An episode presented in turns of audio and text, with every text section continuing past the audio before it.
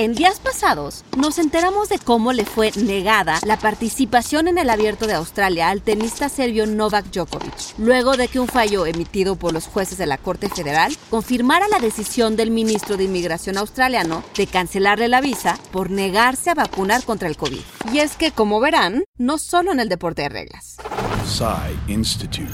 Masterpiece Your Life. De acuerdo con el historiador holandés Johan Huizinga, autor de Homo Ludens, El juego y la cultura, esta se deriva en muchos sentidos de las formas en que se construyen los juegos. La porfia lúdica es también el origen del derecho, y es así que ambas deben ser de aplicación general para todos los participantes de cada esfera. De los juegos aprendemos que los límites permiten una convivencia acordada siempre que las reglas se apliquen a todos y los jugadores se sujeten a ellas. La importancia de educar en el respeto a las reglas deriva en la legitimación de los límites dentro de una cultura. El sentido profundo de una ley, al igual que sus beneficios, es resultado del reconocimiento de nuestros límites para con los demás. Y los juegos facilitan que aprendamos esta condición y podamos aplicarla en distintos contextos de la vida adulta que pueden ir desde lo personal hasta lo laboral.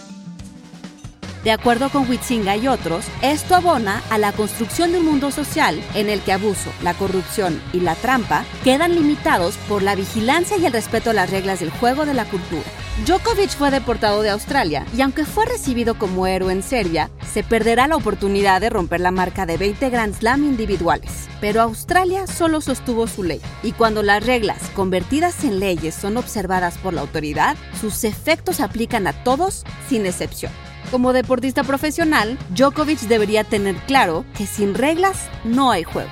Idea y texto original de Blanca López y guion de Antonio Camarillo. Y grabando desde casa, Ana Goyenechea. Nos escuchamos en la próxima cápsula SAE.